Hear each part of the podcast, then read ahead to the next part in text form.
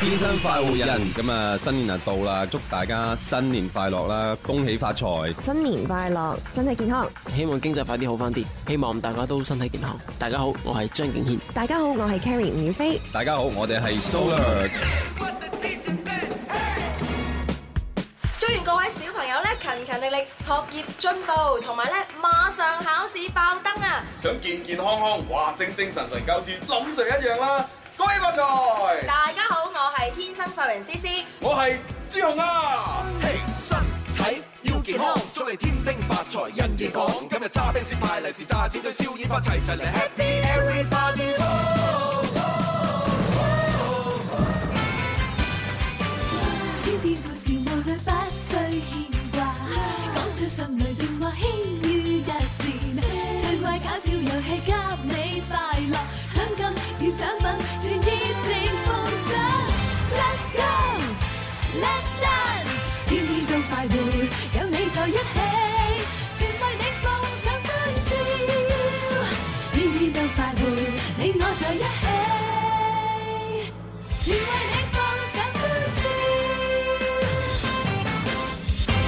歡迎收聽年初九天生快活人節目，歡迎，歡歡迎。迎，係咁啊！直播室有朱容啦，蕭公子啊，有個細細啲，仲有個寶寶，仲有仲有指父啊，恭喜發財唉，恭喜發財，恭喜大家都發財啊！係啊發財咦喂，呢一句说話好似咪乜乜發財嗰個廣告詞啊！誒唔理啊，最緊要開心同發財啊嘛，係冇 Ờ, 錯，咁啊今日咧當然就好開心啦啊嚇，咁啊琴日咧喺阿林 Sir 嘅帶領住財神之下，係咁啊派咗好多誒利是俾我哋現場觀眾，係啊咁啊開年開年所以今日我哋亦都唔例外啊嘅，我哋亦都不閒着啊係。啦，嗱，現場觀眾就啊做好準備啦。係嗱，琴日咧就財神爺咧就親手派利是，今日嘅話，我哋邊個派利是啊？今日我哋咧有普洱派利是。普洱係普洱係何許人也？唉普洱咪就係我哋阿娟啊嘛，哦，係天生浮人 fans 級嘅會長。係啊，行近啲有陣普洱味啊，係啦好犀利啊！咁啊，但係咧而家係佢準備住未派住嘅，啊係啦我哋要一聲令下咁樣佢先派嘅。現場嘅朋友雙手唔好插袋啊，舉起雙手使乜怕醜嗱，但啊？係放心啊，我哋好似延續琴日嘅呢一個啊歡樂，係每一 part 開頭都派嘅。咁我哋今日抱呢，變成財神妹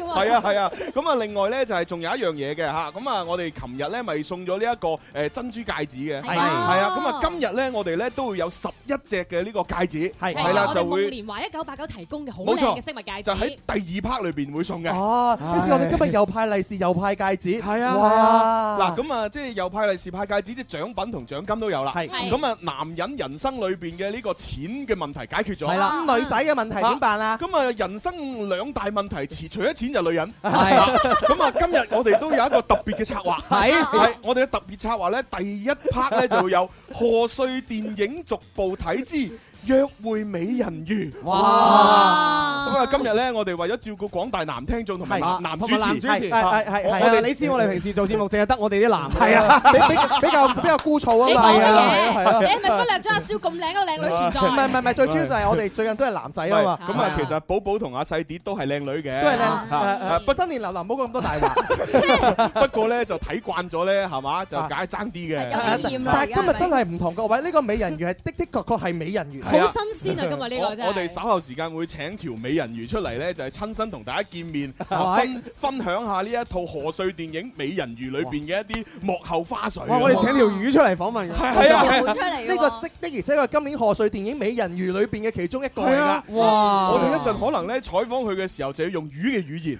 咁問朱紅魚嘅語言係點㗎？啊，所以一陣嗰期節目成期都係聽到。 收音機隔離啲觀眾以為我哋玩口水。我以為世界。好啊好啊好啊好啊！好啦好啦，咁啊呢個時候咧，我哋就準嗱準備派利是，誒啊係然之後咧就聽我哋賀歲電影《美人魚》裏邊嘅一首啊主題曲。哦，望世間哦，逐世間不知邊個高。嘿哈，好聽下先。好，普你派利是。呼哈，呼哈，有請鄭少秋同埋莫文蔚。問世間是否此山最高？或者另有高處比天高？在世間，自有山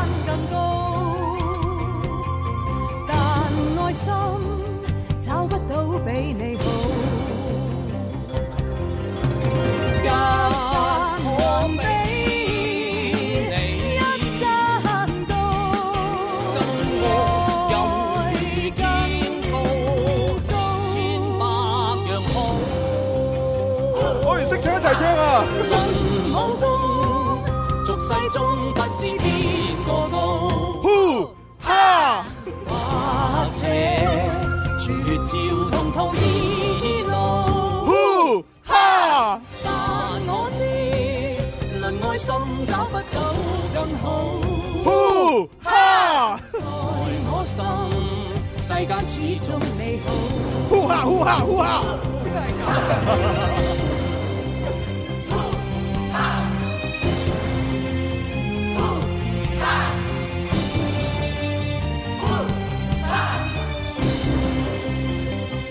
一刹我比你一山高，真愛任天高，千百樣好。論武功，俗世中不知邊個高，或者絕招同途異路。但我知，論愛心找不到更好。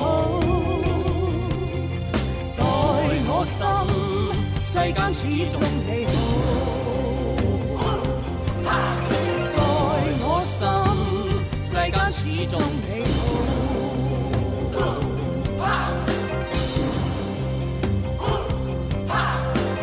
好啦，咁啊，聽到呢一首咧《世間始終你好》呢首歌，作曲係顧嘉輝啦，作詞係黃霑啦，其實咧就係啊八三版嘅《射雕英雄傳》第三部《射雕英雄傳之華山論劍》嘅主題曲嚟嘅。哦啊哦咁啊，原唱方面咧，本來就係羅文同埋甄妮，咁啊，啊呢個版本咧就莫文蔚加鄭少秋咁啊。係啦，唉，真係呢個版本又唔一樣啊！係啊我哋今日第一個互動遊戲係咪？我哋呢首歌裏邊有幾多個呼同蝦？哦，唔係唔係唔係，好難啊！呢個太難啦。請問主持人識唱嘅部分喺邊度啊？ 就呼哈咁樣，係啦，咁啊呢一首歌咧就拉開我哋今日嘅誒賀歲片誒逐步睇嘅一個序幕。哎我真係成個星期嘅話，聽完你講會請佢上嚟嘅話咧，我琴晚真係好興奮，好興奮啊我興奮到我就馬上發朋友圈啦、發微博啦咁樣樣啊，跟住好多朋友咧都慕名嚟留言啦，就哦話他到底是誰？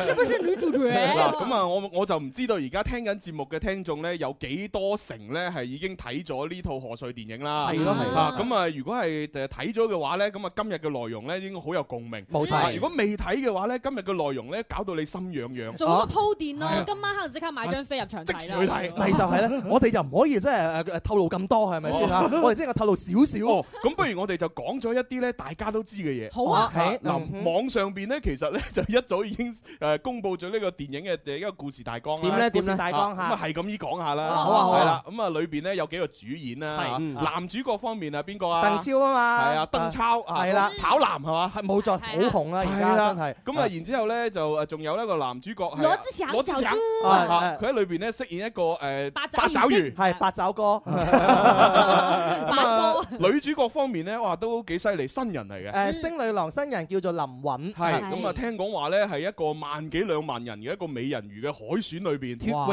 而出係啦，即聽係講咧，啊佢最近有個新嘅朵叫做《國民初戀》啊，哇咁誇張啊純嘅樣，唉咁犀啊，利佢就做美人魚啦，啊係嘛？啊咁啊，另外仲有啊張雨綺，啊哎啊冇錯張雨綺就上一代嘅星星女郎郎啦係哇功啊估唔夫功夫估唔到佢上一代嘅星女郎，但係啊，嗰啲電影裏邊都仲係咁豔麗，係啊，好吸引眼球 啊！上一代佢係做老師嘅啫，係但點知原來佢嘅戲路係咁廣噶，身材都咁廣噶，胸襟廣 闊，係啊 係，有容乃大，係啦，咁啊，其實成個劇情咧就係指誒就係講嗰個劉軒啊，即係啊鄧超飾演嘅一個富商叫劉軒，係啊咁咧係就因為佢有一個地產嘅項目，嗯咁啊然之後咧就要破，即係要填海啊，冇錯啊要哦破壞咗一個誒生態環境生態環境，哦嗯咁啊搞到咧嗰啲水水水下邊嗰啲海洋生物咧就叫苦連天，啊冇錯啊最慘咧就係哇原來傳説中嘅人魚咧係真係存在嘅，冇錯啊咁啊就啱好居住喺佢嗰個填海嘅嗰一帶，係啦係啦，但係咧就真係好慘咧，因為佢哋咧要咗要趕走嗰啲誒海豚啊嘛，係咪嗰啲生物啊 嘛，就放啲聲納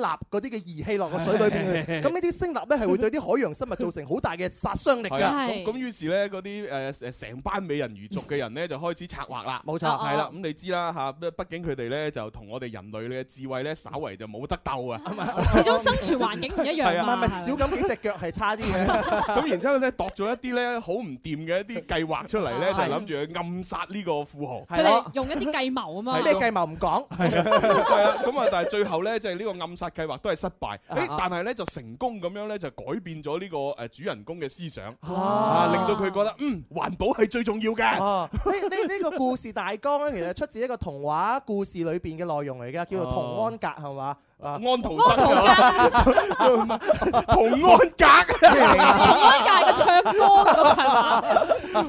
喂，唔係啦，我哋講咗咁多咧，都係好好 dry 啊。係啊，不如我哋聽下電影裏邊一啲原音先好啊好啊係啊，嗱嘅，不如既然我哋講到環保嘅主題，就講下誒，聽下呢套電影裏邊誒講環保嘅一條宣傳片啦。哦，哎，聽下先。在远古时代，人鱼和人类本应和平共处，谁知道他们越进步就越暴力。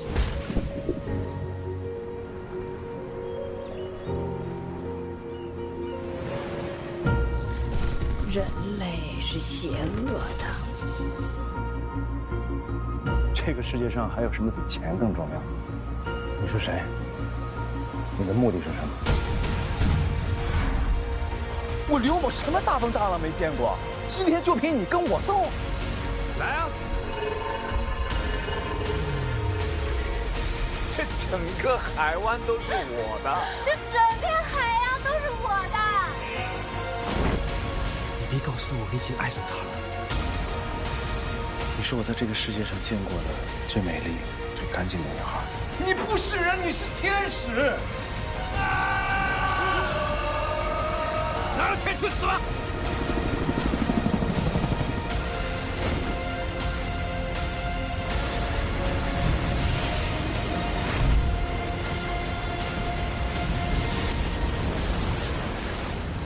假如你的生命只剩下最后一分钟，假如地球上连一滴干净的水、一口干净的空气都没有，你最想干嘛？哇！ 喂，呢個製作真係拍得住我哋啲廣播劇喎，好嘢啊！真係啊聲效上面係我我啱啱仲想講話，我哋以後廣播劇應該向呢個方 向邁進。啊，點知你接觸先得啊？我哋做咗啦接力係愛啊嘛你唔記得我哋接力愛個宣傳片就係咁樣啊？Once upon a 係啊係 啊 time，仲要你配埋音㗎嘛？係啊，嗱咁啊，其實呢一套電影咧就有粵語同普通話兩個版本啦。係咁啊，小弟自己睇嘅就係粵語版。係咁啊，阿蕭、阿迪、阿寶啊，我你睇嘅係國語版哋係本國嚟嘅語國語版本。我啊，捷足先登，我國粵都睇埋。哇係啊好嘢好嘢好嘢咁你對比之下一睇有咩二喎感覺啊唔係唔係，等個女嘉賓上嚟。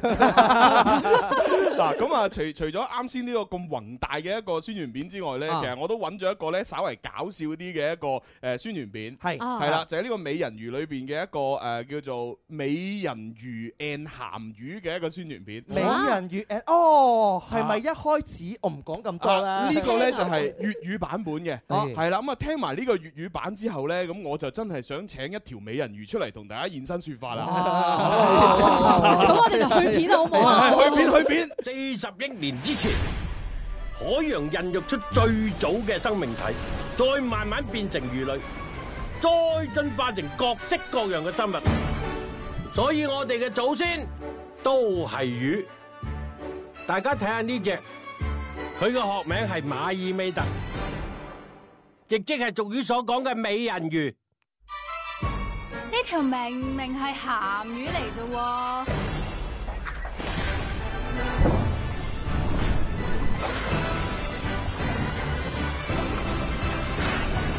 開門，俾佢睇下嗰壇嘢。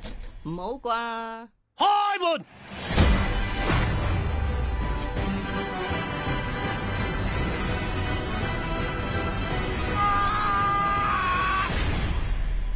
哎呀，哎呀，先生，哎，唔好，哎，先生，嗱，醒啦！對唔住，我咁大個仔都未見過咁大條八爪魚，我好興奮。嗱，誒未睇過嗰啲咧，就可能冇我哋咁好笑嘅。啊誒我哋啱啱先最後嗰幕咧，誒點解話咩未見過咁大條八爪魚，好啊興奮咧？係咪啊就係章魚哥、八爪哥？當時就係羅志祥飾演嗰個角色，哦係係嘛啊條條竹鬚啊啊，揈咗出嚟，咁就俾俾人咁就拎嗰條叔叔嗰條友咧，就拎嚟扯同埋咬。係啦， 對唔住，我咁大個仔未見過咁大條八爪魚，係啊牙痕啦，所以啊太搞笑啦係好多啲好搞笑嘅畫面咧嗯，唉，真歷歷係在目啊！係啊係，但係啊我哋又唔可以講太多呢出電影裏邊嘅嘢。係真係牙痕嗯好咁想啊，因為咧我哋照顧翻未睇嗰啲啊嘛，係啊係嘛係啊咁所以咧我哋今日咧就即係特登請咗誒裏邊其中一條美人魚咧，就啊上嚟節目咧講下呢個電影幕後一啲花絮。冇錯嗯啊嗯咁啊都要介紹下佢嘅。咁啊，大家咧喺呢度電影裏邊咧就都會見到佢有幾個鏡頭。嗱嗯啊但係係唔啦知你哋有冇留意到咁嘅誒，啫？呃尤其是喺喺結尾嘅時候咧，就誒八爪魚先生帶領住幾條人魚一齊游出嚟，係嗯啊嗰一嗰一幕裏邊咧就會見到佢啦。係哦咁啊，另外咧就係大家見得最多嘅就係呢個女主角林允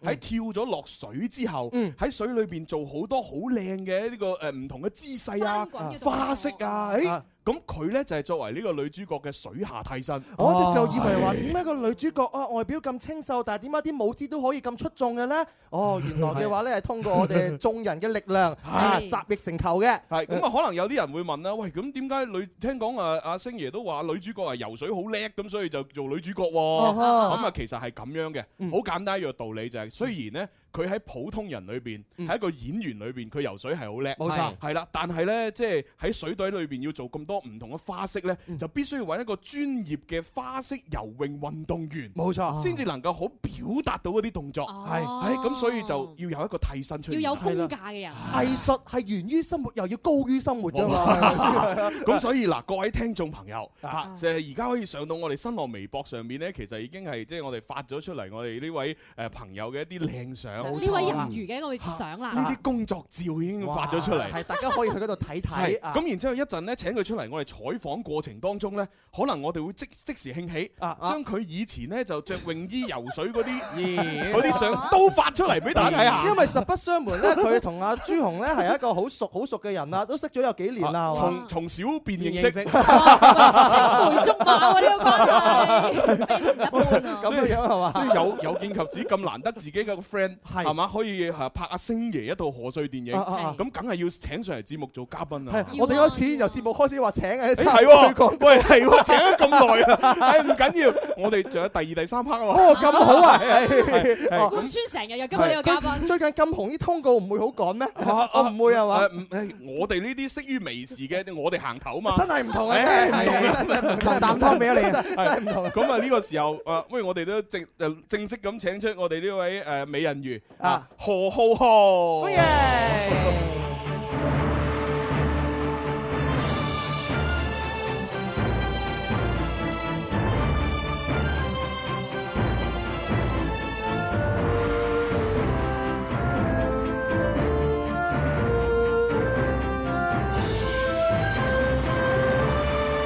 哇，係咪好正咧？好正啊！我真係想講哇，我哋破咗個紀錄咧，係介紹咗嘉賓出嚟咧，個鋪天用咗成 part，係喎哇！真係喎係隆重啊！好啦你好犀利破我哋紀錄啊！咁不如咁啦，就等阿浩浩就同大家正式咁打聲招呼係啦咯嚇。哎喺浩浩，誒誒， Hello，大家好，我係八月，哦八月，哦啊八月係你嘅花名。係一應該有般啲大家都藝係咁叫。哦，哎咁啊啊叫啦喂，點解呃誒叫八月咧叫八月嘅原因係咩？係咪因為你八月出世 啊？係啊，好簡單啫嘛。好好記喎。哦喂，咁朱紅你係十二月喎，係啊。嚇咁咁有咩哇，關咁係？有啲有啲十月嘅咪叫十月咯，咁可能 係啊芥菜嚟喎，芥起身啊。小弟不才，曾經做僆仔嘅時候嘅話咧，我同阿八月都係識於微視哦嘅，個對話其實差唔多同你一樣。知道咗佢叫八月嘅時候，啲對話就係咁啊樣樣。哦同埋 好彩阿蕭你唔係叫十五啫，係一個組合。咁啊，八八月出到嚟咧，其實我就有啲壓力嘅。啊點解呢因為大家見到咧，一個專業嘅花式游泳運動員咧，係啊身材比較高大，係咁啊，高尤挑啊尤其是咧，大家淨係睇到我上半身，係嘛？ 即係如果睇埋下半身就弊啦。啊點咧？佢對腳起碼比我長幾寸。哇！啊唔即係係呢啲我我已經諗到一個你哋兩個分別落水嘅畫面，即係佢咧就咚一聲好靚冇水花入十十分分，係啦，朱紅咧就一砰一聲唔個係唔係，跟住最重要係佢浮咗起身。唔係唔係，朱紅如果要游水嘅話，頂頂籠叫做花式特效，啊深水炸彈啊，係深海炸彈。 喂，咁不如你講下啦，其實你學呢個花式游泳，你幾歲開始學㗎啦？係咯係咯。我係三年級開始學花式游泳，一直三年級啊係一直去到高三咯。哇三年級哇！咁咁呢個花式游泳真係好培養到身材啊！係啊，係啊，我哋練花泳嘅女仔都好高，跟住身材都好好噶。咁要識多啲啦。嗱，因為小弟我都係運動員啊嘛，係佢喺選苗子嘅時候咧，就係教練好醒目嘅，就知道係呢個苗子將來會發展成發展成點樣係啊係啦，所以好眼光咯咁你你介唔介意咁樣？嗱，因為咧即係好嘢就唔好孤芳自賞，係啦啊要俾大家分享。係咁啊，小弟不才咧就同你嘅朋友圈嗰，從你朋友圈咧睇到好多你游水嘅相。咦咁啊，即係佢着泳裝嗰啲咧，你可唔可以誒等我發出嚟微博俾大家開下眼界？啊係啦， 俾大家見識見識啊 嘛朱紅咁樣太膚淺啦啊！點啊點啊！我琴晚已經發咗啦。唔係啦唔係有一個目的嘅，主要咧就係要展示到你真係即係好有資格做呢一個誒嗯人魚啊嘛。水底嘅美態要俾大家睇到啊可唔可以發一發啊嗰啲？其實微博呢樣嘢咧，我自己一早就發咗㗎啦。啊，係咩？哦，咁啊，咁我哋就照發啦係啊。好嗱，係都有嘅而家咧其實準備要去第一 part 廣告噶啦。係嗱咁啊，但係我哋喺廣告時間咧就誒誒求其發啲游泳游泳相出嚟。乜我哋咁容易就發啊？ 不如喺微博儲齊一百個讚先啦！啊唔使唔使唔使咁多門檻嘅。係啊好嘢，大家分享揾係啊，啲發。咗先，係好咁啊！然之後咧，而家等你講下，其實你你係點解會參加到呢個誒美人魚嘅呢個水下替身嘅一個選拔嘅咧？點解咧？係咁講呢個之前呢，其實我都係想澄清下係係 嘅。係咁係誒、美人魚嘅水下替身，我個字幕係咁打啦，但係實質係上替女主角嘅部分呢，我淨係跳水啫。哦，跳水係佢跳水嘅動作係愛嚟完成係係嘅，咁係所以入邊嗰啲追逐啊嗰啲其實係佢自己完成嘅。雖然哦我都有拍，哦但係最後可能為咗連戲啦，係就揀翻佢自己，咁樣唔會穿幫啊嘛。哦即係佢自己又有拍，我又有拍。哦但係最緊要係從水上跳落水嗰度，因為佢畢竟雖然游水好，嗯啊但唔係話練咗咁多年，所以跳水嘅姿勢嚟講呢，我可能會比佢稍微專業少少。哦跟住係喺睇其他人魚嗰陣時，先有用到啲咩翻滾啊、旋轉嗰啲動作，哦即係林允跳翻落個水池嗰陣時，有好多人魚出嚟迎接佢啊嘛。嗯咁嗰、一 part 咧，冇睇好似十幾廿條人魚咁啊，其哦實就係幾條不停咁樣喺 度游。係咩？哇然真係辛苦啊然然之後再疊埋一齊。齊跌埋一齊 啊！咁嗰幾條人魚就其中你就係一條啦，係嘛唔？係佢係幾條佢啦，一哦嗯因呢為一條飾演幾條，佢佢係一條要飾演好多唔同，然之後再疊埋一齊啊！我記得嗰一日咧，個造型師姐姐見到我就已經嬲咗我，佢話：我唔想再見到你啦！一見到你就係要幫你換造型，你換咗八個造型啦已經。咁咁即係其中裏邊至少有八條嘅人魚都係你即係唔嚟同嘅動作都係由你完成。咁唔一定係全部剪晒入去嘅。哦，但係就好多條人魚都係你自己親自去完成佢動作嘅。啊！哇！喂，你話幾時佢又拍《西遊記》係嘛？我最多做豬豬八戒替身啦，啊係嘛？我就你做。一一個人就食佢 八餐，替佢呢個午飯。哦， 喂，咁咁誒，哦，本來都諗住要問埋點解要參加，但係啊咧，我哋而家可能要去去廣告先。係啊係啊翻嚟先係啦諗啦嗱，翻嚟我哋仲有第二 part 嘅時間咧，就要詳細問埋你誒同佢哋誒攝製組嘅一啲合作啦，係啊啊即係同阿鄧超啊、羅志祥啊、星爺相處嘅時候，之間誒咩趣事係啊，究竟佢哋嘅份人係點嘅咧？哦係咪外界所講喂阿星爺啊，其實啊哇對啲演員啊就好即係嚴格得嚟，又成日鬧啊咁樣，會唔會咁咧？我哋今日就有當事人喺度咧，同大家分享下。爆料爆料我哋哇！我哋現身説法㗎。係啊係啊！而家大家啊嗱可以上去微博嗰度睇睇我哋嘅呢個誒游泳裝係哦嘛？發發咗未 啊已經發咗啦！哇！喂，咁我嗱，主持人，我事不宜遲，我哋先嚟睇睇先。係啦哇！咁呢個時候我哋將個信號交翻俾總台先啊！大家好，我哋係 Rubberband，祝願各位小朋友快高長大，學生哥學業進步，做嘢嘅朋友工作順利，恭喜恭喜恭喜恭喜恭喜恭喜！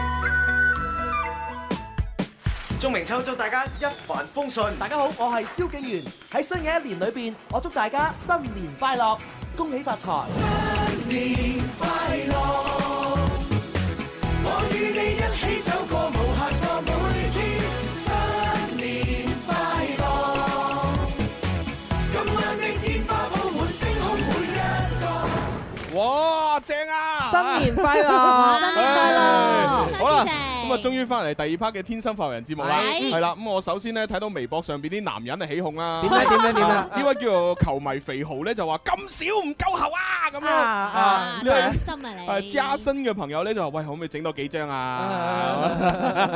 最緊要係我都冇影到好多張啊。係啦，啊阿八月你真係唔啱啦，係嘛？影多啲啊嘛。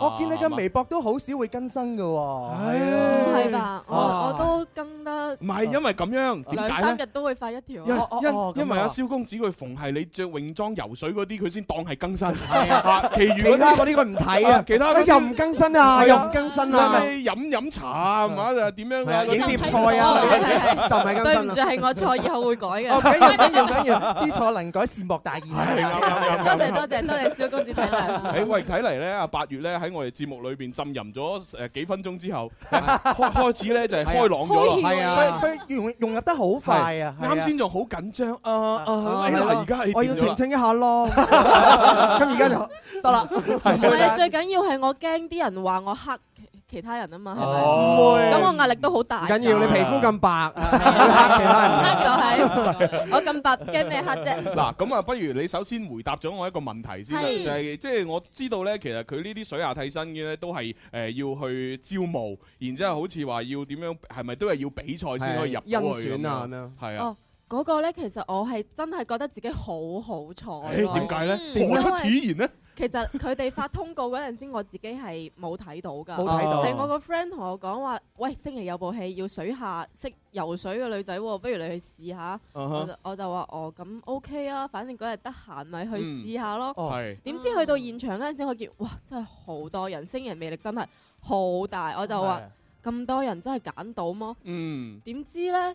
現場幫手揀人嘅，其中有幾個係游泳隊嘅。哦跟住即係即係以同前你係喺係我隔離泳池一齊游水嘅，哦跟住就去同個誒揀演員嘅副導演就講話：，哦喂，嗰個女仔呢，我識嘅，佢好似練花泳㗎，不如你面佢先啦哦咁。然後最後最後就面多咗兩輪。跟住啊就定咗話係我嚟做林雲嘅水下替身。哇所以真係好好彩咯！咁係啊啱喺廣州揀人，咁嗯啱哼又係有你有得閒啊係我又得閒，所以話真係有陣時好好感激話有花泳呢段經歷。咁如果唔係呢個嘅話，可能就算我真係識游水，都未必有呢個機會噶嘛。就算嗰個人識得你，佢都唔知道原來你係游水咁勁噶嘛，à. 係咪？哦嗱，所以咪就機會係留俾有料嘅人係咯，啊，留俾有準備嘅係人，嗱同埋要一樣得多。係啊，講真，人哋都要知你。如果我係女仔，係我去嗰度選，係嘛？係就算我識嗰個導演又點啫？我又唔係學花泳，我游水唔得啊嘛。係啊咪就係係嘛？就係因為佢我就要識吹水。乜係啊你唔係因為唔識游 水？啊，八月就係因為佢由細三歲就學，唔係三年級啊我三年級 三歲啊開始飲水 啦係三啊講三歲啊喂喂喂，但我又好奇啊，即係係其實你除咗去去面試兩輪咁樣之外咧，喂，你使唔使將以前攞過嗰啲咩獎都要 show 出嚟？即係我聽講你花泳啊攞過唔知個咩咩冠軍咁樣嘅喎，係嘛？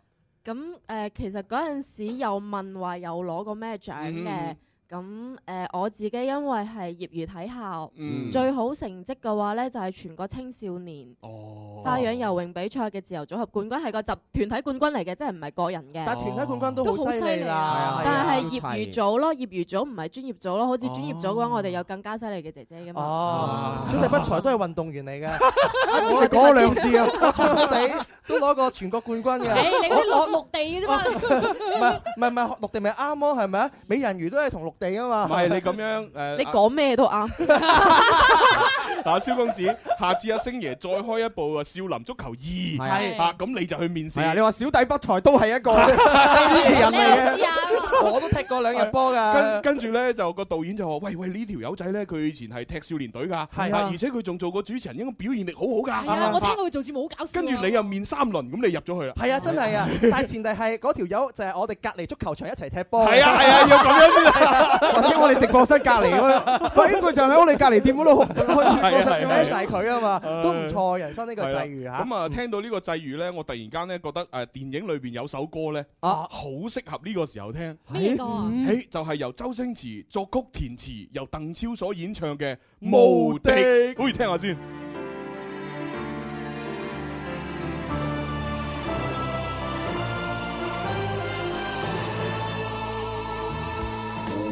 Hãy subscribe cho kênh Ghiền Mì Gõ Để không bỏ lỡ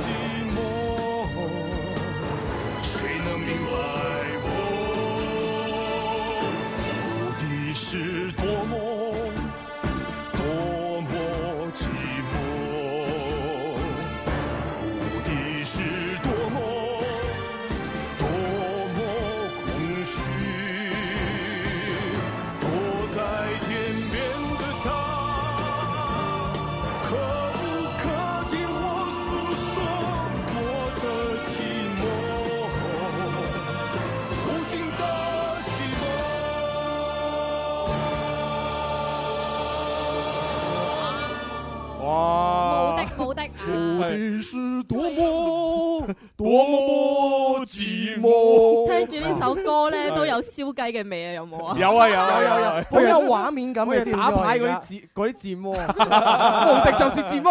喂，其實我想講咧，佢即係上映咗之後嘅話，你係咪第一時間就去電影院嗰度睇啊？定還是你事先已經係睇咗㗎唔啦？係，我係買唔到票啊！係啊係啊，喂，其實我哋網上好多朋友咧都話我未睇啊，呢部電影好多人買飛，場場都爆滿，跟住話買唔到飛嘅朋友都有好幾個哦㗎。咁我相信咧，應該會上畫，起碼至到誒正月十五嘅。咁啊，絕對會過正月十五，大家放係心啦，啦咁。我諗應該都買到飛嘅。因為直至琴 日嚟講咧，票房已經係突破咗二十億㗎啦。哇真係好犀啊利！你哋好犀利啦，參與咗一個可能會即將破咗我哋中國誒內誒歷史上邊電影票房最高嘅個電紀影。錄啊，好似係係啊二十四億紀錄好係光嘛榮啊，哎呀好好光正榮係啊，真係好犀利。有有冇有冇自帶背景音樂啊？誒，我哋呢 度，我哋呢度最多嘅係背景音樂啊。嗱，呢個就係鄭先生啦，鄭少秋先生。 喂，好啦，我哋講翻正題啦。係係啊，咁啊呢套電影裏邊呢，即係誒合作嘅有即係好幾個你係有接觸嘅。嗯誒，例如就阿小豬啦，係嗯誒跟住裏邊阿林子聰你又接觸，即係個阿肥肥仔肥仔係啊係啦。咁啊，然之後星爺又接觸下啦。嗯咁我想想聽下你同阿小豬接觸嘅時候有啲咩感覺先？難忘嘅事情係啊啊！小豬小豬嗱見到小豬第一面嗰陣時咧，我就話慘啦，個男嘅皮膚都好過我。你唔好哦真介意係真係㗎，真係㗎。你係咪見到佢敷住嗰啲？冇冇冇，阿小豬真係就素顏過嚟嘅係咯，跟住哇皮膚真係好好，因為我誒有一幕係我喺佢隔離啊嘛，係係所以係比較近距離咁樣可以見到。哦跟住我就係啊，係咪大家趴住喺？仲仲有阿小豬成出戲唔冇着衫噶嘛？誒冇着上半身。唔係佢佢嗰個都係有特效嘅，都係有特效嘅，前面係哦冚咗嘢嘅，哦即係令到佢個肚睇起身好肥咯。哦即係佢本身係瘦嘅。哦，喂所你以有人話阿小豬點解咁肥嘅？原來係特效出嚟嘅。係冇錯嗰啲腳係裝上去喂，㗎我嘛。我真係估唔到你竟然第一嘢留意阿羅志祥啲皮皮膚膚喎，女女仔都係咁冇理由㗎係啊，你都好滑㗎喎，係啊，誒點解咧嚇？喂咁咧，我唔信阿蕭你同我摸下，阿蕭你摸下係咪咁 滑？唔夠膽落手啊，阿蕭！乜而家主持可以咁開放嘅咩？係哦，咁啊第一嘢就留意皮膚啦，咁係你接觸落咧嗱，因為我哋今日發出嚟其中一張相就係你同阿小豬兩個同埋其他嘅一啲演員誒啦工作人員嗯嗯一齊嗰啲合照。其實我我唔認得小豬個樣啊，佢啊戴咁大個戴個墨黑超超啊嘛，係哦啊，你第一眼仲同我講，誒係咪鄧超嚟㗎？係啊，我以為鄧超 啊，係啊係啊。你唔驚俾小豬啲粉絲打咩？哦又驚驚地啊，係 Ờ. 嘛？喂，咁咁誒有咩感覺咧嚇？即係講內在少少嘅。係內在少少嘅話咧，其實誒、呃小豬佢好好親切咯，嗯因為佢本身誒睇佢上綜藝節目都知佢係個好搞笑嘅人嚟㗎啦。係係係係然之後對住我哋啲替身演員，其實我哋自己喺現場嘅話咧，嗯畢竟。大家都係咁大牌星爺啊、小豬咁，我哋會嗯覺得自己真係非常之小少即係少好嗯少少人物即係有嚟壓力嘅，有啲渺小 À. 係啊冇係錯，係嗯但係咧，佢係每一個替身同佢講嘢，佢都係會好禮貌咁樣嗯去應翻人哋嘅，係跟住有陣時又會同我哋開玩笑。唉最緊要咧係其實拍攝嗰陣時水係好凍㗎哦係，但係小豬咧佢係誒工作人員準備咗暖水俾佢嗯，本身係諗住淋佢先係嘅，但係咧佢就見我哋其實喺旁邊都凍得好緊要，佢就哦話。我唔緊要㗎，我唔係好驚凍啊！你俾佢哋淋先啦，跟住就哇直接攞起水就潑嚟我哋身上邊，跟住哇啊潑翻佢自己，冇錯冇 Ờ. 哇錯。然後佢非常之敬業嘅一個點咧，就係嗯其實佢都係有水下替身㗎，係嗯即係跳水都係有人幫佢跳，已經係拍完㗎啦。係跟住佢知道咗之後咧，就話不如我自己再嚟多條啊哦咁。然後電影最後就係用翻佢自己跳嘅嗰條咯，即係佢凡事可以自己上嘅部分，佢都冇用到替身㗎。都啊親力親為嘅，冇錯，哇我瞬間轉粉啊！咁睇睇嚟，你即係對小豬印象唔錯。係啊係咁啊其他演咁員唔係咁，你對大豬印象 點？大豬即係我我。哋我哋唔係識於微啊視。係啊，你你從咁咁你講下你識於微視你對佢嘅印象唔啊？係你見見證佢由一個中珠變成一個大珠。啊，其實係咯，你之前見朱紅啊啊大豬同而家大豬個身形有冇啊啲變樣咁樣啊？X 不如呢啲嘢就唔好喺節目度講。好嘢， 好似好多秘密咁講。誒，係哎啊，哎綜藝卡呢個係啊，真係哎啊誒以以前我哋喺大學城夜晚嗰啲嘢就唔好講啦。食宵嘢 啫。大哥你好多女 fans 嘅喎，啊係咩？哦，食 fans 就唔 係 食啊食食宵夜阿蕭你真係嗱，你唔好亂講嘢啊！白亂講呢個呢個僅代表阿蕭自己立場啊！咁啊，我點解會問得小豬先呢？就係因為其中我有一條電影片段呢，就係由阿小豬去做主導。嗯啊，小豬呢，就即係用用自己嘅原音呢，係講咗佢哋美人魚族嘅一個即係刺殺計劃。哦係啊即啦係佢哋嗰個計謀。係啊，咁所以呢個時候，不如我哋就等阿小豬自己出嚟講下佢哋喺電影裏邊嗰個計謀。好好，聽下先。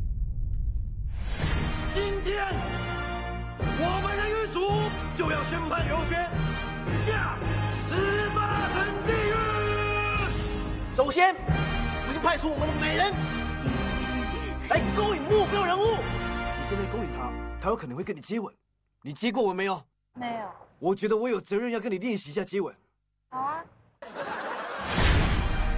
再派出杀手，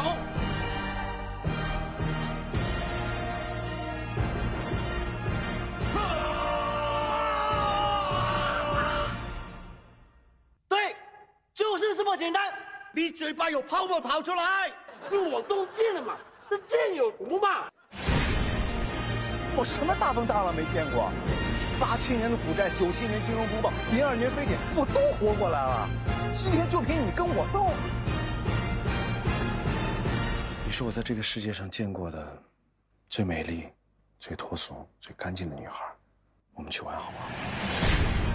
这就是所谓的美人计，那么厉害啊！对啊，美人鱼，给我条生路好吗？大年初一陪你，哈哈哈哈哈哈！嘿嘿嘿嘿嘿哈哈哈！敢不敢试试？我做不了，你敢不敢看着我的眼睛，再说一次？你就非得要转吗？谁开风扇啦、啊， 好啦，嗱，如果有睇過嘅話咧，大家聽到啱先嗰啲誒音頻咧，都已經想像到當時睇嘅畫面，好有畫面感啊 都係 get 位嚟㗎。係啊係啊，咁啊如果未睇過咧，記住啦嚇，啊即係而家仲有幾日時間，大家啊嚇嚇嚇要啦， 夠嘅，不如早啲睇咯，早啲睇熱鬧啲啊嘛。係啊我哋要問下八月咧，因為嗯星爺嘅電影咧，聽講話一個笑位嘅話，一 take 已經好好噶啦。佢點都要拍多二三十 take 咧，咁樣去做噶喎。哦，呢個好正常，因為咧，我睇過一啲資料咧，就係因為講阿林允咧，因為畢竟係新人，啊而且我仲真係專程上網睇過佢當時面試嘅嗰一段視頻。哦，即係試鏡一啲片段。誒，呃相對嚟講咧，我嗱我苦心自問係真係比較入嘅，哦哦係啦。哦哦哦嗯咁但係睇電影嘅時候，喂唔係喎，哇成個脱胎換骨咁啊！咁就係原因咧，就係因為星爺咧喺呢套戲裏邊咧係不斷係教佢哦啊，即係其實每一幕咧，星爺都係自己先演咗一次，冇錯俾阿林允睇。哦，咁啊，然之後咧就由林允去學，咁啊演翻出嚟，基本上好似話最少每一剔啊都要二十次以上。哇哦係啊，哇！即係其實佢係邊拍邊學戲㗎啦，係啊到時好難得啦呢個機會。所以喺電影裏邊睇到嘅林允，同埋喺睇佢海選時候嘅林允，咪兩回事咯。哇！正嘢啊！星爺真係一個好親力親為嘅人，即係啊連我哋咧。嗯。咪有一幕係佢哋俾人哋追殺，跟住發現喺水底嘅。嗯嗯咁嗰一幕其實全部都係啲替身游水運動運游哦運動水員運動員嚟嘅係係係係，嗯跟住誒唔係佢哋本身嘅演員咯，因為佢哋冇辦法沉喺個水底啊嘛。係係係咁嗰度我哋都要表現得出，我哋好緊張、好驚、好無助。哦咁嗰陣時就係阿親爺親自示範俾我哋睇，教我哦哋點樣去表現出嗰種情緒。哦即係佢有冇落水啊？佢冇落嘅，應該就喺陸地咁樣演俾你睇啫係 喺陸地上面演俾我哋哦睇，即係只要佢嗰陣時，佢係全程都係片場嘅，嗯咁而且咧，只要係佢一有時間，佢就會去指導呢一幕應該點樣去表演，哦所以話應該係部戲入邊每一個人都都係周星馳。哦怪唔得真係咧，我睇呢個粵語版嘅時候咧，無論佢哋呢個對白又好啊，同埋動作都好啦，我都感覺係好周星係啊馳。雖然成出戲冇周星馳嗯，但係每一個角色都有周星馳嘅影子。喂，咁我想問咧，即係我聽你講嗱，我之前同你食飯嘅時候咧，嗯你係講就係話誒阿星哦爺喺你度之前同佢食飯飯，喂燒邊埋度我食哋咗幾真係啊食飯好好正常嘅社交啊，你真係真係大家大家唔需要食飯，你又唔係我哋兩個要食你同飯我哋嘅社交一下係咯，食飯前食飯後做咗啲乜 嘢？係冇 啊！我哋講翻正題啦，俾你講 嗱，因為咧，我我聽你講咧，好似就係話阿星爺會教戲咁樣，但係咧，你好似係誒好好細膽，就話唔夠膽同阿星爺要求合照喎，係嘛？ 有冇件咁嘅事啊？誒呃都有嘅，算有嘅。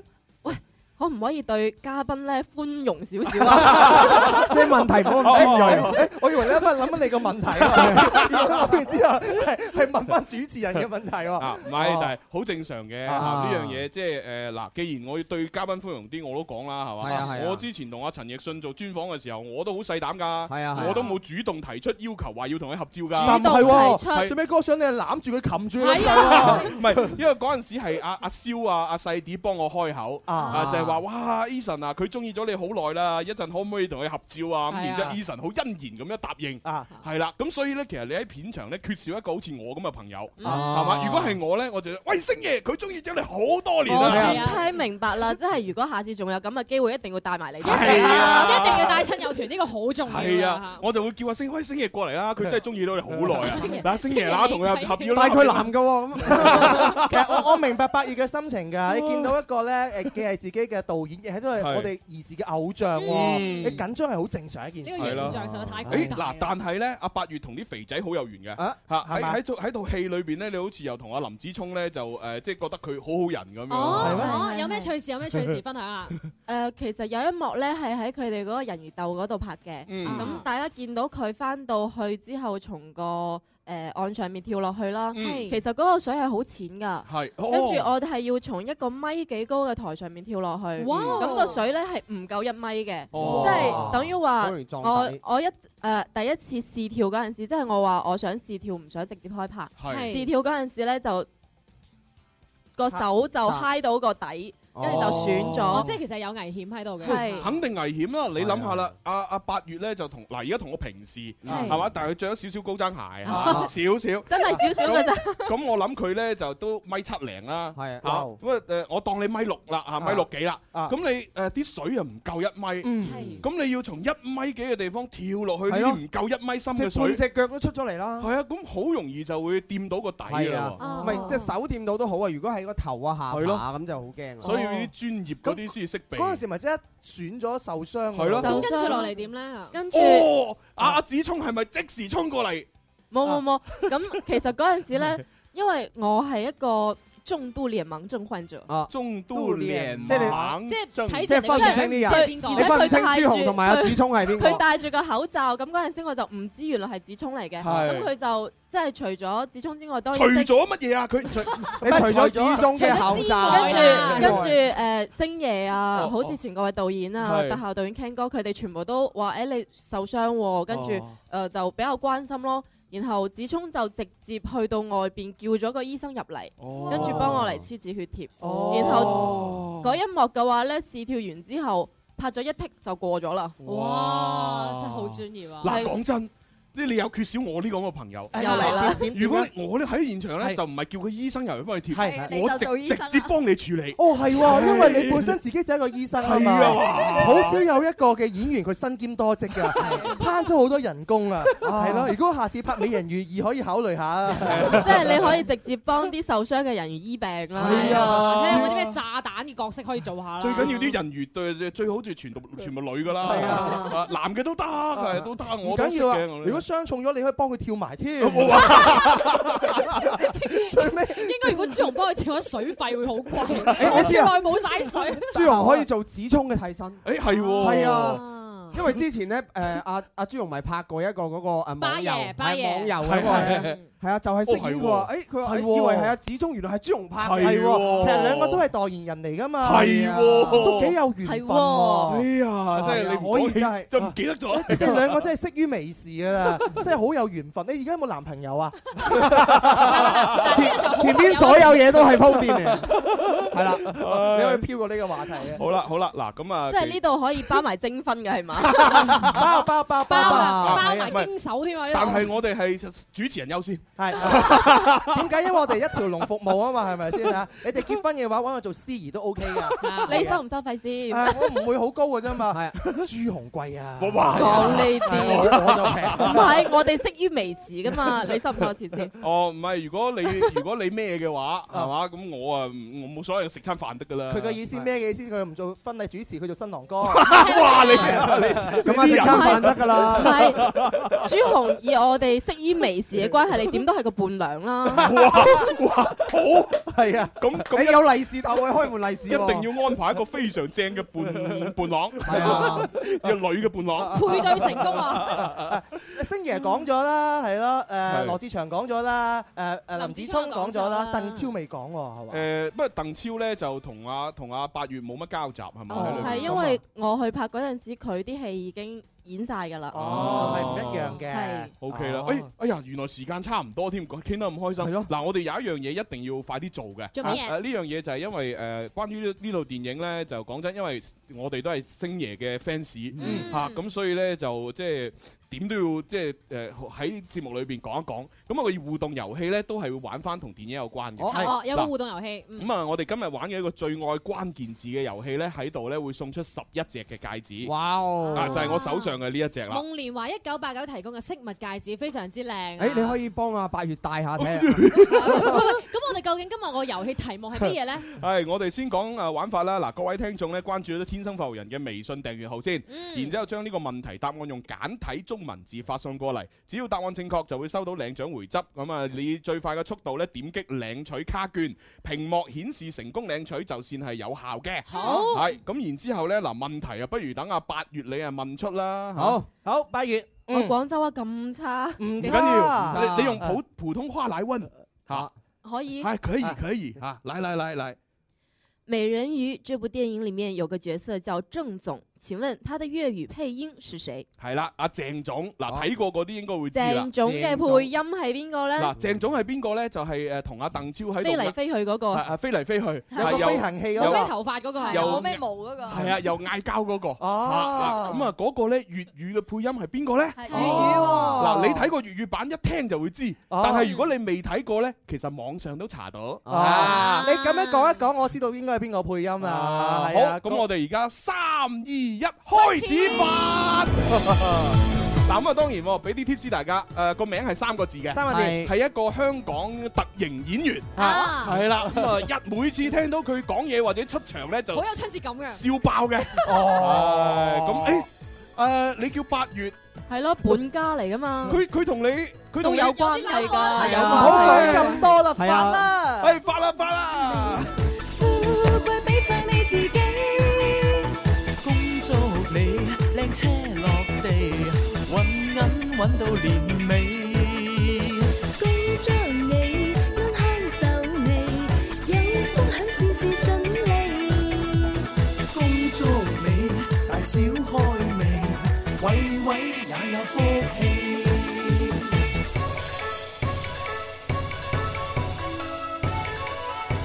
齊賀你開心年，花開富貴賺大錢，金光閃閃過大年，時來運到福星高照，齊賀你開心年，青春永駐樂滿面，金光閃閃過大年，齊來同慶歡欣歌樂唱。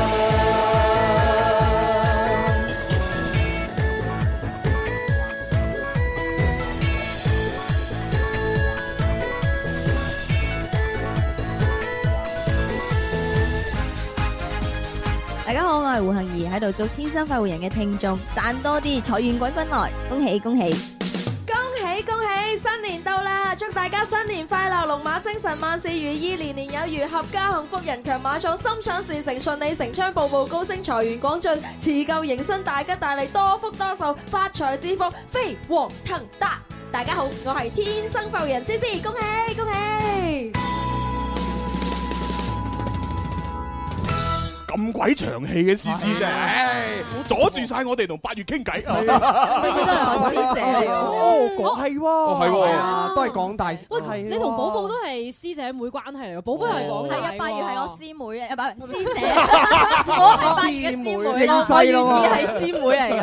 咦喂，係喎，今日嚇廣大咁人頭沓沓咁。係啊係啊校 友會一樣好好彩思思冇翻，啊如果唔係咪三個廣大對係啊住我哋。咪就 Ờ. 係咯，誒我哋都係廣大嘅，我係廣廣大大嘅勞動人民啊嘛，廣大 市而且而咧八月跳舞都好犀利嘅喎，咦係啊，點樣犀利啊都係廣大 A C Any Cup 嘅咯，哇係啊真㗎，咦當假㗎。 你知唔知咧？琴日因為你今日要上節目 啊嘛，我就忍唔住咧就發咗朋友圈啊，跟住好多啲朋友咧就話 啊，原來認識你嘅，有啲認識你咧就因為你係一個廣大嘅 AC 嘅嗰個即係街街舞舞街舞街舞係另外咧又有人話你係誒華附嘅師姐嚟嘅，哇係係咪真㗎？華師附中咯。哇學華霸師附中都係有游泳隊啊。啊你知呢已經俾人起晒底㗎。哇咁真係睇嚟唔掂喎。係啊咯，嚇阿蕭你起得特別清楚。喂，睇嚟多謝嗰個朋友圈即係廣州大學培養咗唔少人才。係啊啦，係啦，即我哋係應該多啲去廣州大學食多啲真先。係拍拍得住我哋廣州中醫藥大學 喎。啊好嘢真係。聯誼一啊，真係下，好嘢，好嘢真係啊好嘢，好嘢，你真係好嘢，主持人係好嘢，真係好嘢，真係好嘢。喂，不如我哋睇下啲留言啦。嗱，好啊好啊好呢啊個呢個真係衰啲點啊點啊點啊點啊誒，快活太歲，啊佢咧就話：哎呀，真係不愧為替身。我本來以為嗰個主演係你嘅替身啊，嗱呢啲又識講嘢嘅男仔，我我哋主持人都算識講嘢㗎啦，啊點知呢個仲犀利？跟住呢個 Mr YWS 咧就話：喂，嗰啲相啊，誒側面都咁靚啦，正面咪更加索。佢話睇唔清正面差評喎。係啊，喂，咁啊幾時發張正面出嚟啊？我一啊陣嚇仲有一位叫做李永昌一些事一些情嘅朋友，佢就話：喂，快啲高清嘅呢個牆紙出嚟啊！我要做桌面啊！哇哇！阿蕭就為咗誒應大家呢個要求，所以佢特登捉住咧，佢捉住我哋八月嚟自拍一張嚇，靚啲先發出去啊，知唔知 啊？辛苦晒阿蕭我哋，多謝指父啊，用心良 苦啊我哋。真係辛苦啲網友，仲要 cut 咗阿蕭走。如果如果唔靚嘅話咧，絕交得㗎啦。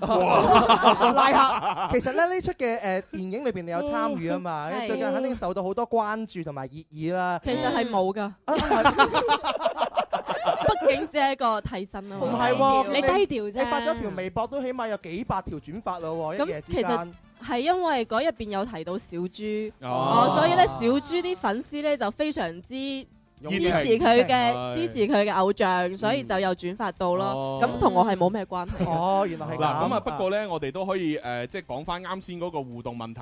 誒、係我我就唔知而家誒嗰個搶戒指，唔係即係最愛關鍵字成績如何？係啦已經就啱啱好就完畢咗啦嚇，搶晒啦已經。咁我本來仲諗住俾 tips，而家唔使俾啦，啊嚇直接公開答案嚇。喺嗰個誒粵語版裏邊咧，鄭總嘅配音咧就係同阿八月係同姓嘅，冇錯，我哋係本家嚟嘅。係佢係八兩金。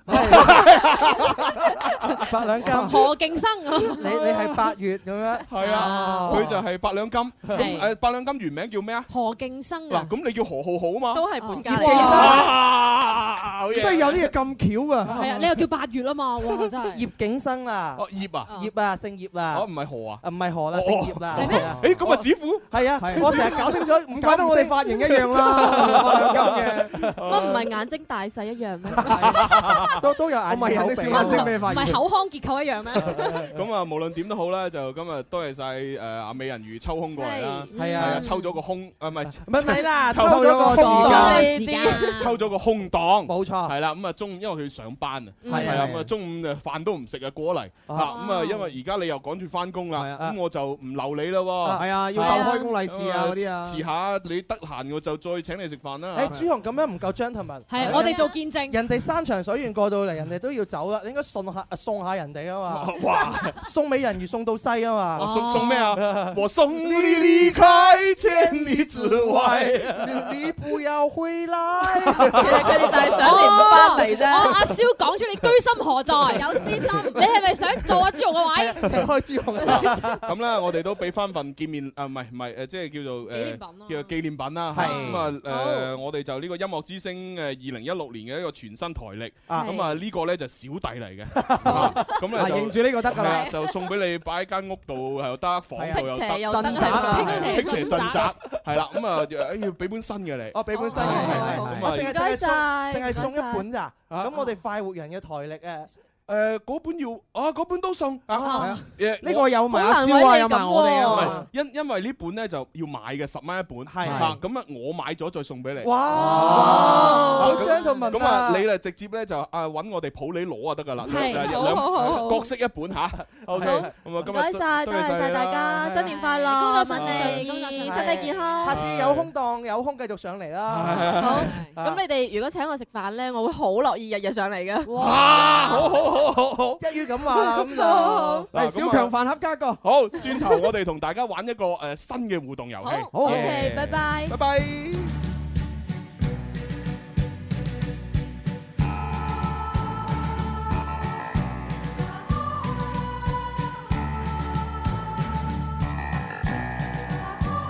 誓要去入刀山，豪氣壯和千掛，豪情無限，男兒傲氣，地獄也獨來獨往返，全心一闖虎豹遇。今朝去竟是話。咁啊，繼續同大家分享鄭少秋先生嘅歌。我哋我今日我哋雖然成日講美人魚，但係主旋律都係鄭少秋。係啊係好多嘅氣氛冇變過。喂，咁啊嗱，我哋咧就誒睇誒讀埋呢個微博咧，就開始介紹今日新遊戲。好啊誒咩微博呢個新遊戲咧，應該都會喺我哋新版節目裏邊係會作為其中一個遊戲嚟誒，玩好嘅。期待，好期係啊待。係點啊點啊！啊！我哋讀咗微博先。好嗱，呢位叫天生快活妹誒梅梅妹仔，嗯佢咧就誒翻到屋企咧就冇得聽你哋節目，因為我唔知道咧屋企係咩頻率。哦咁啊，點知啱啱出去買嘢嘅時候咧，去到間店裏邊咧，哇！估唔到佢哋用收音機聽緊嗯喎，聽到你哋把聲，成個人都好激動啊！於是我啊，快啲去一個有 WiFi 嘅地方誒睇下你哋嘅微博啦。原來仲有美女嚟咗。係啊係啊，算你識寶啦，係啊係啊，啦嗱。咁啊，今日咧見你咁開心，我就誒呃突然間咁樣咧就諗咗個新遊戲 玩。啊呢個遊戲咧就叫做人生如戲，全靠演技。唔係唔係唔係，大哥大哥大哥，係係呢呢個名我字好似都似曾相識嘅係啊喎，，呢都個用過下喎。呢個我哋成日講啊嘛。係啊人生如戲，全靠演技但係就誒呃冇乜具體玩。哦係點玩呢我哋今日個遊戲今日咧，我哋呢個遊戲咧就一開始咧就係可以用微信語音同埋電話咧就係嚟玩嘅。哦語音電話啊，咁啊，當然如果玩到大家都誒 hit hit 地嘅時候咧，咁我哋就現場觀眾都可以一齊加入，一齊嚟參與。係哦啊誒。咁到底點樣樣玩呢？係，咁我哋咧呢個人生如戲全靠演技咧就係咁樣嘅，我哋就係鬥聲音嘅演技。聲音嚇聲音同同同埋我哋可能咧會係搞一個比賽，係咁啊，然之後呢個比賽裏邊咧獲勝嘅男女咧嚇有就可以咧就係參與到我哋誒天生發號人嘅廣播劇嘅錄製。哇！哦係啊，可以直頭直頭就係飾演男女主角，唔係飾演替身。哇哦啊直頭男女主角㗎咁我係哋你就啦直接做旁白，幫佢哋成為男女主角。係啊你知唔知我哋嘅廣播劇除咗喺節目裏邊播嘅話，仲會喺好多啲網絡渠道嗰度會播出嚟㗎。係啊係啊，好啦好啦名垂千古啊，係啊揚名立萬睇呢 鋪啦。咁到底點樣樣玩呢？嗱，咁我哋咧今日咧就有第一個題目，係啊啊呢個題目咧就係有一句説話叫做喂你好還錢啦。哦，就一句説話嘅，一句説啊話台詞嚟嘅。誒，然之後咧，你就要用五種唔同嘅語氣，五種嚟講呢一句説話。嗱，咁啊，如果微信點玩咧？微信就係你首先一撳，撳咗之後，你就介紹自己啊啊係啊，係大家好，我係邊個？啊然之後咧，你就可以講語氣啦。啊，例如大家好，我係朱紅。然之後咧，嗱，我語氣係兇惡、嗯兇惡溫好惡嘅溫柔啊，驚青。哦啊，唔好意思啊，同埋發姣啊係咁啊！呢五種語氣咧，你就誒講呢一句同一句説話，係但係呢句説話咧，你可以有修改嘅，哦係即係裡面某一啲文字，你可以因改一兩應因應環境修改下，哦，啲語氣助詞都要加啲落去㗎，係嘛？好嗱，例如係咁，你撳個微信啊，誒大家好，我係朱紅啊，兇惡，喂靚仔，你有還錢啊嘛？係好温柔，喂衰鬼，你好還錢 啊啊啦，驚青。喂，你你你好還還還錢啊嘛？啊啊啊唔好意思唔好意思。誒誒，喂喂誒，即係啊，你啊好還錢啦。好啊壓軸，好發發姣姣。哎呀，衰鬼哎啊！你好還錢 啦，乜都俾晒係啦，嗱，咁啊五種語氣錄錄係錄成一條語音，係就發過嚟我哋啊嘅微信公眾平台。天生快活人，搜索呢個係啊咁係啊啊，最好就控制喺六 十秒之內啦，係啊係，嗯咪先？咁啊當然啦，你如果直接打電話上嚟仲好，係係啊，咁我哋可以有溝通交流啊嘛，係啊係啊，咁咁我哋就可以直接我講兇惡，咁你就演，係係啊嘛啊，温士氣柔咁你又演，發酵你又演，係啊，咁如果我本身好有表演欲，覺得呢五種嘅話都未能夠表演到我自己嘅情緒，我加少少得唔得得得得啊？你你可以加嘅，但係咧你要話俾我聽，你加嘅呢個係咩情緒？好係啊，便秘，哦，滿了滿錢 文嚟啊 㗎係嗱就係咁玩啦，唉，咁啊即係喺呢個遊戲當中咧，即係反正我哋會即係睇下遲啲咧會搞啲一啲即係一系列嘅比賽，咁咧就會有一啲晉級賽咁啊啊樣，啊咁反正最後如果係可以誒最優秀嘅嗰嗰幾個男女，咁係我哋就專門咧就係會整個廣播劇咧嚇俾佢哋錄咁樣。我哋話事簡單，其實係好難㗎。哇！你我我諗到呢個遊戲咧，就我睇過一出戲就係係即係李思捷演嗰個咧。Ờ, 啊哦誒嗰個咩今晚睇你周秀娜，你仲唔死？就係係嗰一 句。我哋做咗條帶嘅，不過唔知去咗邊啊就係類似。啊，我覺係得啊可以愛嚟做 demo 俾大家睇 係啊，呢個咧其實有個秘笈嘅啫，點啊點就啊三步啊，三個誒三個呢個捷徑。第一就係堅持，第二唔要面，第係三堅持唔要面。係啊，咁啊，而且咧，我哋咧係咁樣嘅，即係可能每期或者每兩期咧，我哋都會係誒呃換一個題目，啊係啦，咁啊，同埋咧，即係唔係淨係呢啲語氣嘅換一喎，啲語氣都有嘅。可能我哋係會換場景啊，係啊哦，即係今次係呢個誒還錢，下次可能就係呢個情債要還一還嗰啲啦。咪係啊又又或者係追女朋友表白啊，又或者唔同嘅對象，啊係咁啊，因為咧，我哋而家已經係去到第三 part 啦，係啊咁快嘅係第三 part 嘅話咧，咁啊，而家大家可以先，如果係喺微信參與嘅，係就發咗語音過嚟先，係咁我哋聽日咧就再播，啊咁啊，但係如果係電話直接打上嚟嗰啲咧，就可以直接玩嘅。你想成為影帝嘛？馬上打電話八三八四二九七一二 九八一，試一試啦。主持人會唔會自己示範下咁樣樣誒，㗎？啊我就啱先示範咗係啊一一內一鬥嘢嘅啊，啊內咁如果你哋有興趣試下都可以。小我好想面試㗎嚟嚟嚟嚟嚟等你嚟係咁我即係你一個哋發酵嘅但但我哋要間一 間哦，整首歌舒緩下情緒先。哦 好，大家做好準備啊！發就發，打電話就打電話啦。哦，係喎，我哋而家仲有新金禧大酒樓一百蚊餐券係未送出喎。係啊！誒啊，咁打電話如果表現得好，有冇機會攞咧？有，咁一百蚊送俾你啦！哦一起来迎接财神，接过大元宝，接过大元宝，来，把福字倒过头来贴在大门外，恭喜恭喜发财！来，鞭炮声、锣鼓声，咚咚锵，多热闹，咚咚锵，多热闹！来，穿上美丽的衣裳，大步大步走在街上。斑马都走开，幸福看过来，欢欢喜喜，快乐又自在，恋人成双对，家家大团圆，甜甜蜜蜜笑声多响亮。张灯结彩彩，烟火多璀璨，举起双手一起来歌唱，工作都顺利，越来越美丽，身体健康，万事都如意。好啦，咁啊，趁住呢個歡樂嘅氣氛呢，我哋要介紹一啲好嘢俾大家啦。係誒，會唔會有時候發覺女朋友突然發小脾氣呢？會衰人嚟㗎你。然之後呢，又覺得唔舒服，揞住個肚呢。會啊，咁啊咁啱嗰幾日喎。咁係如果你唔知道點樣解決，係咪淨係齋叫佢喂飲多啖熱水啦？咁樣呢？咁就要分手㗎啦啊，嗱，生活尷尬如何化解呢？唉，好簡單啦，幫佢沖一杯四季唐詩嘅桂花黑糖茶啦。哦，根據《本草綱目》嘅記載，桂花能夠治百病、通胃腸、養精神、去口臭、和顏色，係調節腸胃、清除口腔炎症嘅佳品。温補嘅黑糖同桂花兩者相得益彰，桂花齒頰留香，芳香無比。黑糖茶營養價值高，對消除疲勞、保持體力力都有非常之勁嘅幫助，而且咧多個年齡層都係啱用嘅老少咸宜嘅飲品啊！嗯四季糖絲手工黑糖金裝系列，依照你嘅體質可以選擇獨立口味，滋潤住你先至有花瓣一樣嘅紅潤嘅美。工作都順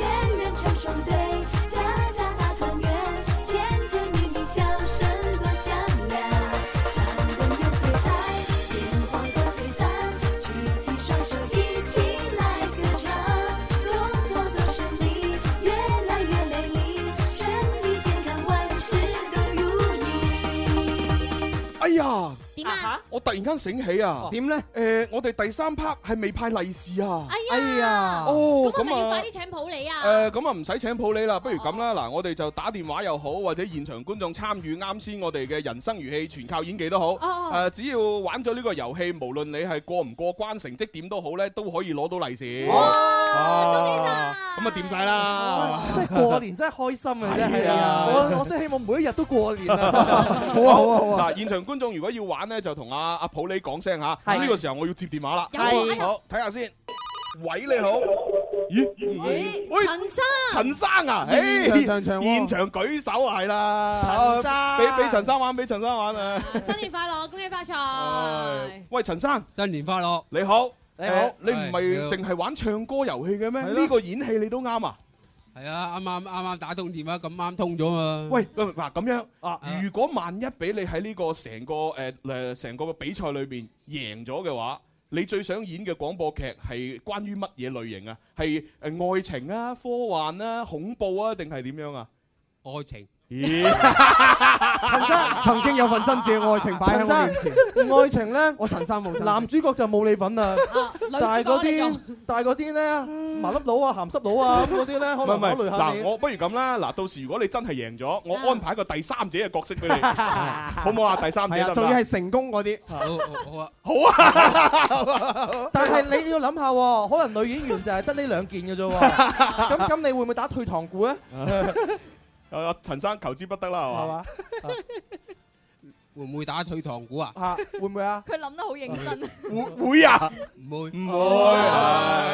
嗱喂，你咁如果女主角阿蕭咧，你反應啦。 嗱，陳生你放心啦，女主角咧其實唔係淨係咁少嘅，我識係我識嘅女仔唔唔少啊，我會揀好多唔同嘅女仔同你對戲嘅。啱啱已經有一 個啦，嗰條魚啊。係好啦，陳生嗱，要正式玩遊戲啦。誒啱先咧，我哋提到就係喂，快啲還錢啦你好咁還樣錢啊。哦哦，你好還錢啦咁樣啊。好，第一個感情温柔。三二一 action，係温柔啊！你你你哋重新啱啱講嗰句係 à? 咩啊？喂，你好還錢啦，好温柔。喂，你好還錢啦！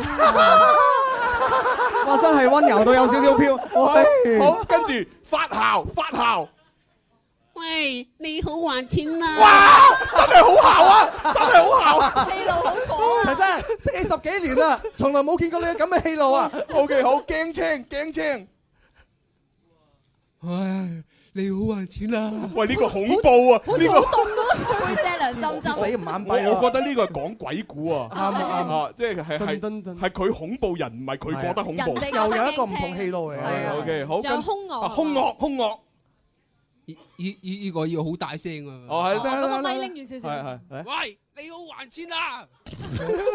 都唔係好惡啫喎。仲有仲有一個唔好意思啊，唔好意思，喂，你好還錢啦！同啱先驚青嗰一樣啊喂喎。呢個我覺得佢係想去廁所，但係去唔到。喂喂，你好還錢啊！嗰種感覺嚟喎。唔係不過咧，都好多謝床誒阿陳生咧，為我哋誒叫做咩話創咗個開誒河，叫做開係開咗個好頭開咗好頭，係啦咁我哋就送封利是俾阿陳生啦。恭喜你啊！係啊，新年快樂啊！咁我覺得其實佢都係值得可以攞餐券嘅。你你要餐券定係要其他獎品啊？嚇，餐券。好啦，咪一一餐券一百蚊新金禧大酒樓餐券送俾你嚇，送俾你啊恭喜晒仲仲有咩要求？嗰部《美人魚》我誒其實喺初初七嗰晚喺都睇過嚟嘅，即哦係同嗰初個七同情嗰人節個嚟喎主角差唔多個樣又咁靚。你睇下佢笑得幾開心，係啊嗱嗱，多啲嚟 啦。如果你真係可以贏到晒成個比賽，成為男主角呢，我就請阿誒啱先阿八月同你錄一期。嗱，陳生由今晚開始你就人生如戲，全教演技你又啊演啦。啊好，咁啊多謝陳生，跟住我哋就到呢個電話聽眾啦啊！喂，你好，嗯，你喺現場，邊邊位邊位？小 慧啊，我小慧啊，啊，OK OK，今日現場朋友咁好運啊，係真係小慧好嘢。OK，好，咁啊你嚟噶啦喎，開始㗎啦啊喎首首先就要發姣先，好發姣。咁犀利，一下子係啊你一齊望住佢睇下點好高 level 啊！一下子就發姣啦，係咯即係好惡嗰只。嗱你唔係啊唔係啊發姣啊你要望嗲人望住指褲，然之後想像你係佢新識嘅女朋友，你嗲 佢係啦，但係你係佢叫我還錢因嘅為你係佢新識男呃嘅女朋友，佢就問你借咗錢，哦啊咁你又好愛佢，又要佢還錢，好係啊愛佢又要佢還錢啊！發姣咁樣要佢還錢，好好 action。誒，呃我唔知點樣去表達呢個。啊咁呢個遊戲就要係哦， 咁。咁林志玲姐姐嗰隻係哎咪係 係係嚟嚟嚟嚟嚟，喂，你好還錢啦！啊指褲你還唔還啊？咁樣還唔還啊？林志玲是這樣的啊 哦，你還不還錢啊？咁樣嘅喎，林志玲 係。好啦好啦，好呢個就係發姣，咁温柔啦，嗱温柔，哦係啦温柔，嗯，嚟啊啊，喂，你好還錢啦！嗯有咩分別啫？我我覺得呢個好似姣過啱先 嗰個。嘅有少少分別嘅，個語氣細咗少少啦，係哦啊。哦不過如果望埋小慧個樣咧，係有少少甜絲絲嘅感嗯覺啊，幾温柔噶。哦我想聽下佢驚好啦青係點樣表現啊㗎？啊驚車我嚇驚車，喂，你好還錢啦！好驚咩？你笑住咁唔其實佢啱先有個動 作㗎，佢個手咧係揞住咗自己嘅心口，係佢隻手係有驚青到 喂㗎。嗱，咁呢啲只不過肢體語言啫。嚇，我哋廣播劇裏邊一定要聲音聽得出係驚嘅。嚇，你淨係揞住咁樣錄喎，咁我聽唔出係驚噶嘛。你試下有冇啲喉嚨震音係啊？啊，你可唔可以再嗰啲啊驚啲啊？再驚啲，即係你當阿子父係隻鬼。啊，噔噔噔噔噔噔噔噔噔噔噔噔噔噔噔噔。係啊，但係你要問佢，即係你知啦，係係嘛啊？即係喺喺鬼裏邊攞錢好難噶嘛。係啊攞翻去你個銀行通脹咁勁啦，都要還翻啲嚟㗎。係係啊，咁你好驚噶嘛？啊哇，攞張咁，哇！你嚟嚟試多次，試多次，小嚟嚟維。驚青驚青，喂，你好還錢啦！哇！佢做埋啊！喂，呢呢個好似阿羅蘭姐扮鬼啊，跟住喂，你好還 錢，而家係見你見到鬼驚車，唔係叫你扮鬼驚 車啊！你試係扮鬼嘅驚車啊！好，跟住到誒兇惡，喂，你好還錢啦！啊誒哎最好呢個，最好呢個，仲有最後一個嘅，唔好意思，啊唔好意思，係係唔好意思，即係好怕醜嗰啲啦，嗰啲啦。佢而家就冇唔好意思。誒你好還錢啦！誒呢個誒 OK ，OK 喎啊，OK ，OK 啊啊，OK 啊，係哦啊，得得真係得，唔好意思。好咁啊，送封利是俾你先係，跟住要餐券定要其他獎品？啊，參見啦！好，一百蚊送俾你，又可以攞到啦啊哦，幾好喎！呢個幾好喎。其實係啊咧，每個人啱啱開始嘅時候咧，因為佢冇練過係啊係係，冇俾機會俾佢哋啊嘛係係係。有咁嘅平台俾佢哋嘅話咧，嗱，馬上阿小維真係唔係講笑，唔係呃你，唔係揾 笨咧。你你最尾嗰下嘅話，你嗰啲氣路咧，逼咗出嚟啊！知唔哇！知真係啊打開天窗說 亮話，打通任督二脈添好，咁我哋又要接電話啦。喂，會唔會又係現場觀眾啦？咁犀利聽下先。喂，你好。喂，喂，終於唔係啦。係咪你好啊 Dodo 啊，係你係邊位？ Lono 啊，哎呦，喂，好耐冇見咯！你睇下細啲幾掛住你。係啦 細啲幾掛日日住講你哋啊係事前都 no no no no no no no。好，Nono，誒誒，拍咗拖未啊？係咪仲拍緊拖啊你你你同嗰個女仔唔係發展緊嘅咩？係啊係啊係啊，誒誒誒，Nono 啊，嗰個女仔幾時可以帶俾我哋見一見咁啊？係啊係啊係啊。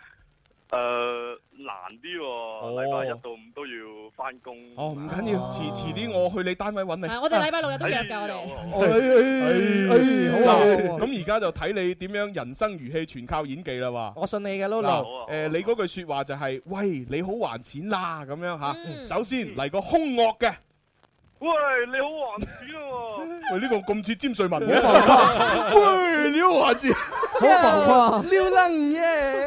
啊好，跟住啊到溫柔誒啊嘛温柔，喂，你好還錢喎！好串喎喂哦呢個係咯，呢個串啲喎，呢個唔似温柔喎。啊嚟多次嚟多係次嚟多次。嚟 NG，喂，你好還錢喎！都仲係好串 喎喂。係咪串底係咁啦嚇？好，跟住到要發姣嘅，發姣。喂，你好還錢啊！呢個好，呢個好，呢個滿好。分滿分呢個好，跟住到驚青，驚青。喂，你好還錢 Ờ. 喎！喂，呢個係漏，呢個漏口，呢個漏口唔算驚呢青個漏口。啊，你要再再驚係啲啊，但係唔使咁漏嘅。係啊，係啦，驚青啲。喂，喂，你好還錢啊！佢得，哎，OK，OK，呢個幾好， OK，OK。幾好，幾好，過幾好。關。最誒 Ờ, 最後唔好意思，係唔好意思。喂，你好似唔記得還錢喎。 你好似唔記得還錢。係有婉轉到嘅，佢有喂，你好似啊俾還錢咯。好啦，咁啊，Lolo，你係可以獲得利是嘅。咁啊，然之後咧就餐券咧，本來就今日派晒噶啦。咁啊，但係你啊成為我哋誒遊戲裏邊最後一個。咁你要餐券定要其他？可以送埋俾你。誒，啊餐券啦。好，一百蚊新金禧嚇，跟住咧。嗯，禮拜六可唔可以過嚟攞獎品㗎？哦，可以，可以，可以。哎呀，好啊，好啊。好啊，好啊，好啊，開心，真係好。開心，開心。你最好一至五過嚟啦。哎係啦，係 啦，祝祝你新年快樂啦嚇！係好，新年快樂，好，三年抱兩啊！係咁啦，拜拜，拜拜，交咪啦，拜拜。好咁啊，又多謝晒現場觀眾對我哋嘅支持啦。咁我哋不如就現場派一啲我哋音樂之聲嘅海報，係啦，就多謝大家嚇。係咁啊，當然如果係要想買到我哋呢一本誒《天生發育人》嘅台歷嘅話咧，就喺呢一邊可以買到啊，十 Happy Cup，係十蚊一本。咁啊，另外仲有我哋天誒天生發育家族嘅嗰個明信片，係係啦，一套有八八張，啊張誒十八蚊，係啊，咁又可以買到啦。啊我哋聽日同樣都會喺直播室咧派利是㗎吓，咁係。所兩個-所攞嘅-想攞嘅朋友嘅話咧，早啲到嘅話就可以攞到㗎啦。係啊，咁啊而家現場咧就大家係誒可以排住隊咧，我哋工工作人員會將嗰啲海報咧就一份份送俾大家㗎。哇係咁啊，聽日再玩啦。新年快樂，聽日再見，拜拜。想着过去，新一年开始，你不要再多犹豫，对着爱的人要表达你的心意，不要守在心里，大声说我爱你。